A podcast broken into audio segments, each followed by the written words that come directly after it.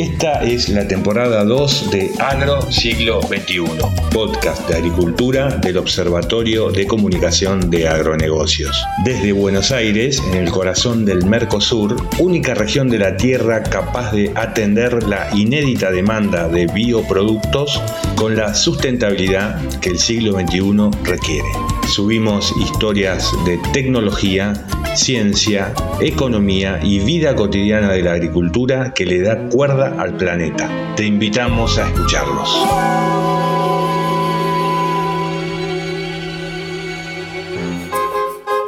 Viernes 27 de enero de 2023. Daniel se recibió de técnico en biocombustibles en la Universidad Nacional del Litoral, en Santa Fe, y trabaja en la planta de Rosario Bioenergy en Roldán, sobre la ruta A012. La planta de Rosario Bioenergy trabaja en permanente incertidumbre, mes a mes o semana a semana, acorde a la normativa cambiante de un mercado regulado y siempre a favor de los combustibles fósiles, hay muy poco margen para planificar, invertir, crecer. Increíble que suceda esto ante la necesidad de combustible en el mercado interno y de los beneficios ambientales del biodiesel. Desde lo alto de la planta de Rosario Bioenergy, mirando al este, hay una postal del interior productivo. Se ven novillos angus ganando peso en un verdeo y vacas solando produciendo leche en una pastura. Al fondo, el humo denso que sube desde las islas un poco más al norte del puente a Victoria, empaña el paisaje e intoxica la atmósfera rosarina. Hoy Daniel arrancó metiéndole pata para dejar todo el trabajo hecho y organizado. Está feliz de salir a tiempo para el gigante. Central juega 19 y 15. No le sobra ni un minuto para llegar a tiempo, pero la ruta A012, que, acorde al valor que genera, debería ser una autopista hace décadas, está en muy mal estado y un pozo artero en la rotonda de la 34 le destruye la cubierta delantera derecha. Dani quedó varado y pensó, adiós al saldo en cero de las tarjetas de crédito que logré con el aguinaldo, adiós a la nochecita en la platea de Central, adiós. Ahora Daniel sigue el partido en el tele desde la estación de servicio Gulf de Roldán mientras le cambian la cubierta destruida. Central arranca un nuevo año de campeonato, esperanzado en que esta nueva gestión de Miguel Russo, en su quinto ciclo como técnico en el club rosarino, le devuelva los resultados y alegrías esquivas. A pesar del triunfo 1 a 0 de Central al final del partido, en la zona de José Ingenieros y Avellaneda vuelan piedras agrediendo a la policía que supervisaba la salida del estadio y hasta le rompen un par de lentes a un comisario. No conozco ninguna buena persona de Central, reflexiona una muchacha rubia que toma una gaseosa en la mesa de al lado de Daniel. No muy lejos de ahí, en Pavón Arriba, se encuentra Inalpa S.A., una industria que produce 120 millones de latas de legumbres y hortalizas en conserva. Para eso coordinan por contrato y acuerdos basados en reputación y confianza una red de cientos de pequeños productores a quien asiste con insumos y asesoría técnica para organizar el volumen y calidad requerido de semejante operación. En pleno centro de Rosario, a punto de cerrar la notebook después de varias horas de trabajo, Ingrid cierra una mesa de trabajo virtual con dos startups que buscan sinergiar productos y así aumentar chances de encontrar capital de riesgo, venture capital, que las aceleren. Ingrid lidera BCR Innova, un proyecto de la Bolsa de Comercio que desde Rosario busca potenciar y transformar el ecosistema innovador nacional para contribuir al crecimiento económico, social y cultural de la región y del país promoviendo las relaciones internacionales y su posicionamiento a nivel global. Para ese fin, convocan a startups vinculadas a agri-foodtech, fintech y biotech y a empresas interesadas en conocer, codesarrollar y o invertir en proyectos disruptivos. Lo hacen promoviendo la sostenibilidad con foco en la innovación y los objetivos de desarrollo sostenible de las Naciones Unidas y al mismo tiempo alientan la creatividad y la mejora continua de los equipos a través del trabajo en red y desarrollo de comunidad. Lunes 30 de enero del 2023. Mercedes se baja muy temprano del 122 en Colonia, Avenida 27 de Febrero. De ahí hasta La Siberia, un campus de la Universidad Nacional de Rosario, son ocho cuadras. Recién está amaneciendo y está un poco oscuro, así que aprieta fuerte el celular y camina rápido para entrar lo antes posible al predio del Instituto de Agrobiotecnología de Rosario, INDEAR. Cuando pasa la garita de entrada, se queda más tranquila. INDEAR es la empresa de servicios de investigación y desarrollo del grupo Bioceres en el Centro Científico Tecnológico de Rosario. Provee servicios de investigación y desarrollo de última generación que contribuyen en el proceso de desarrollo de productos y tecnologías, tanto de bioceres como de terceros, para el agro y la industria. Cuenta con las plataformas de biotecnología más avanzadas de Latinoamérica y con una amplia experiencia y trayectoria, lo que atrae grupos de investigación de reconocida experiencia que buscan acelerar sus descubrimientos tecnológicos. Mercedes estudia microbiología en la Universidad Nacional de Rosario y es asistente del laboratorio en INDEAR. En esa plataforma nació Bioceres en 2001. Y la explosión llegó. Si bien hubo varios fracasos, los éxitos fueron de alto impacto. Mientras avanzaba el proyecto HB4 de transgénesis sobre germoplasma de soja y trigo, que eleva el piso de rendimiento por tolerancia a sequía, el grupo se expandía en alianzas con Florimond Desprez de Francia, un joint venture con Arcadia Biosciences de Davis, California, y con la compra de otra plataforma biotecnológica argentina, Rizobacter pero además en un proceso que hoy se conoce como spin-off, Bioceres impulsó lo que hoy es la empresa Mulex Science, que cotiza en el índice Nasdaq en Nueva York desde el 17 de enero pasado y que alcanza un valor de mercado cercano a los mil millones de dólares.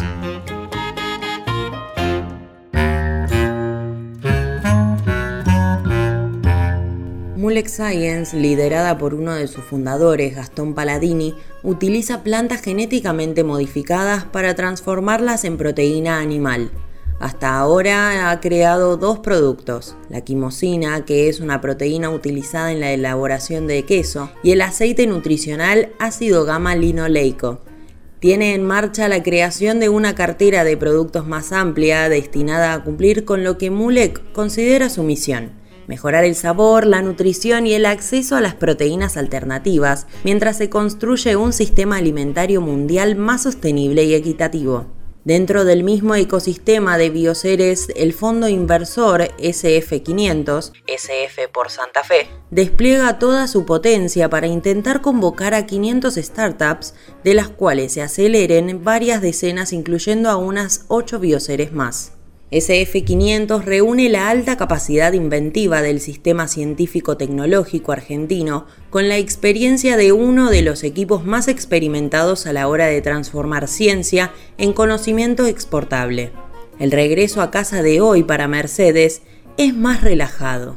Corta la semana en el Queens de Boulevard Oroño. Noche de amigas. Martes 31 de enero. Los laboratorios de la sede de la Universidad Católica en Rosario también están en la red del ecosistema bioemprendedor y hospedan a tres startups que ya son una realidad tangible. Miguel llega temprano desde el centro por la bicisenda de Avenida Pellegrini. El calor típico del verano rosarino se hace sentir 29 grados a las 9 y media de la mañana. Miguel es ingeniero especializado en bioinformática pero no deja de asombrarse por la analogía entre la programación informática que aprendió en su carrera y la programación genética donde está aplicando sus conocimientos. En Argentac Bio, donde trabaja, durante la pandemia y empujados por los desafíos de secuenciar el virus del COVID, aceleraron vertiginosamente una técnica de secuenciación revolucionaria que permite mapear volúmenes de información genética con equipamiento y operación de muy bajo costo. El producto, ya escalado en Estados Unidos, tiene una enorme potencial de aplicaciones y de desarrollo de mercados que alienta a esperar resultados de alto impacto, tanto científicos como económicos inminentes. La excitación y ansiedad por la consolidación del proyecto se respira en ese laboratorio. Al lado de Argentac Bio están los labs de Microma, En Microma aún no llegaron al mercado, pero se encuentran en plena prueba de producción en escala comercial. Los productos que han desarrollado van directo al impacto de sustentabilidad que la bioeconomía del siglo XXI requiere. Desarrollan colorantes naturales producidos por hongos modificados biotecnológicamente mediante el CRIPS, una tecnología más avanzada de edición genómica, y logran que estos sobreexpresen la producción de moléculas colorantes. Luego los hongos son fermentados en bioreactores fácilmente escalables. Ya han logrado producir pigmentos para colores y han conseguido que gigantes de la alimentación como Danone, Paladini y Elea muestren gran interés en sus productos. Además de salir del paradigma químico del petróleo, los colorantes desarrollados por Microma tienen mucho menor costo, mayor efecto colorante y menor efecto contaminante oro en polvo en una industria de la alimentación que está normalizando la prohibición de los colorantes artificiales en todo el mundo. Por último, en este mismo edificio de UCA se encuentra Nat4 Bio, donde utilizan microorganismos seleccionados para desarrollar recubrimientos comestibles que se aplican en la superficie de la fruta fresca. Estos recubrimientos son transparentes, inodoros e insípidos y regulan el intercambio de gases entre la fruta y el ambiente, retrasando el proceso de maduración y protegiéndolos contra los patógenos. NAT4 Bio pretende impactar sobre un problema apremiante, el desperdicio de alimentos, que constituye un tercio de los alimentos producidos, que nunca se consume, y, esto es peor todavía en las frutas y verduras, donde casi la mitad se desperdicia. Son las 5 de la tarde y a la vista de todo el mundo, sobre la calle que da atrás del edificio de UCA, un flaco en moto, con la camiseta de News, intenta robar una batería a un auto estacionado. Suena la alarma y sale a toda velocidad que la motito le permite doblando por Crespo hacia Avenida Pellegrini. Otro muchacho que está repartiendo correspondencia lo ve y comenta en voz alta, no te digo, no conozco a una sola buena persona que sea de News. Miguel, que vio todo el incidente desde su oficina al lado de los laboratorios, lo comenta con los chicos de Microma y Nat4 Bio cuando se cruzan en la máquina del café. Miércoles primero de febrero. El brutal asesinato de una almacenera abrió la lista mensual de crímenes en la ciudad que tuvo un récord de homicidios en enero. Los ajustes de cuentas fueron mayoría en la lista de 24 crímenes registrados en el mes de enero, terminado ayer. Federico escucha la noticia en la radio mientras va camino a una presentación del Fondo de Capital Venture que gerencia. El fondo se llama GRIX y recorre universidades y laboratorios buscando personas e ideas sobresalientes que seleccionan, intentando transformar ciencia en startups. Forman equipos de científicos con emprendedores talentosos y los ayudan en la creación de nuevas empresas de biotecnología de nueva generación. Si sucede la magia, invierten aproximadamente 200 mil dólares para lanzarlos al mundo. Uno de sus proyectos acelerados, entre otros 40 ya en marcha, es el caso de NAT4 Bio que detallamos anteriormente. En la presentación, Federico no está solo, lo acompaña la gente de Glocal, una empresa de Rosario, el primer fondo de venture capital del mundo enfocado en agri-food tech, en lograr la certificación que acredita su triple impacto, Empresa B. La certificación como Empresa B garantiza que todas las acciones, proyectos e inversiones de Glocal cumplen con los más altos estándares de desempeño social y ambiental, transparencia y responsabilidad empresarial sin sacrificar rentabilidad. Un poco más tarde, la radio, tiene otra noticia impactante. Como parte de una investigación en marcha, cae un cabecilla de una banda de sicarios con un método de reclutamiento brutal. Busca chicos que juegan al fútbol en los barrios y los tientan en convertirse en soldaditos, ofreciéndoles botines, ropa deportiva y hasta la promesa de una prueba en algún club.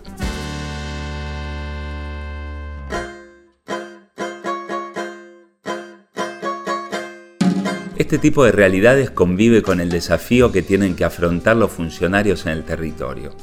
Carlos Piguín es presidente comunal en Alviar y una de las carencias prioritarias que resalta es la falta de motivación de los jóvenes para insertarse en la relativa buena demanda de trabajo que existe en su distrito. Justamente, allí mismo, en Alvear, sobre la autopista a Buenos Aires, se encuentra un nuevo prodigio milagroso de la bioeconomía rosarina. De capitales nacionales y con una relativa corta historia de 15 años, la empresa Terragene exporta el 95% de su producción a todo el mundo. Produce insumos de sanidad y desinfección hospitalaria y quirúrgica, con procesos de desarrollo biotecnológico desde una planta modelo que incluye todos los insumos en integración vertical, incluidos los envases y el packaging. El éxito de Terragene generó su propio spin-off. El dominio de la plataforma biotecnológica abrió el camino para la investigación y desarrollo de fitoterápicos biológicos, bioestimulantes, fitovacunas, biofungicidas, bioinsecticidas, bionematicidas, que terminaron en transformarse en Protergium. Con una nueva planta pegada a la anterior, en el mismo parque industrial y ya en proceso de producción, Protergium basa sus procesos ambientalmente amigables tomando ventaja de los mecanismos naturales de las plantas y aprovechando la biodiversidad de la flora y fauna del suelo. Cae la tarde la bella Rosario. La ribera es hermosa a esa hora del atardecer. Gente tomando mate, chicos jugando, parejitas paseando, runners.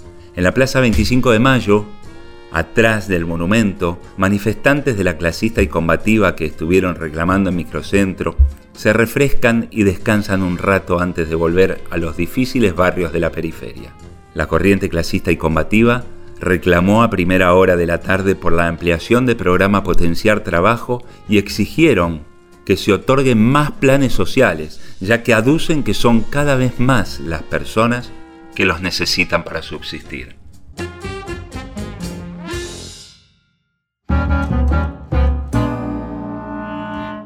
2 de febrero de 2023. Un poco al norte de la ciudad de Rosario, así como algún funcionario público inaugura un cordón cuneta o una canilla de agua potable, la Asociación de Cooperativas Argentinas, ACA, inauguró hace cinco meses nada más un nuevo puerto sobre el río Paraná, en la localidad de Timbúes, una de las instalaciones más avanzadas y grandes del país. El puerto inaugurado es uno de los mayores emprendimientos e inversiones encaradas en los últimos tiempos por el grupo cooperativo, que a su vez es el mayor operador de granos del mercado argentino, de capitales nacionales, que factura aproximadamente 10 mil millones de dólares al año. El nuevo puerto cuenta con una capacidad de almacenaje de 200.000 toneladas, una capacidad de embarque de 3.200 toneladas por hora, 5.000 metros de cintas transportadoras y una playa de estacionamiento previa para mil camiones.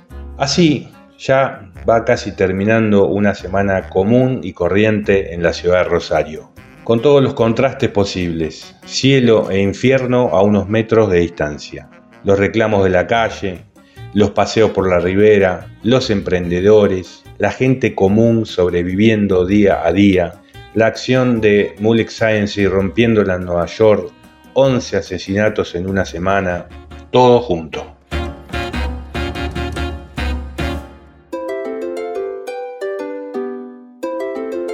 Está claro que Argentina está en un pantano económico hace décadas. La estructura productiva basada en los fundamentos que sostuvieron el paradigma de la sustitución de importaciones que se priorizó en las políticas instrumentadas desde antes de la mitad del siglo XX, agoniza y convulsiona en la vida cotidiana de Rosario y de todo el país.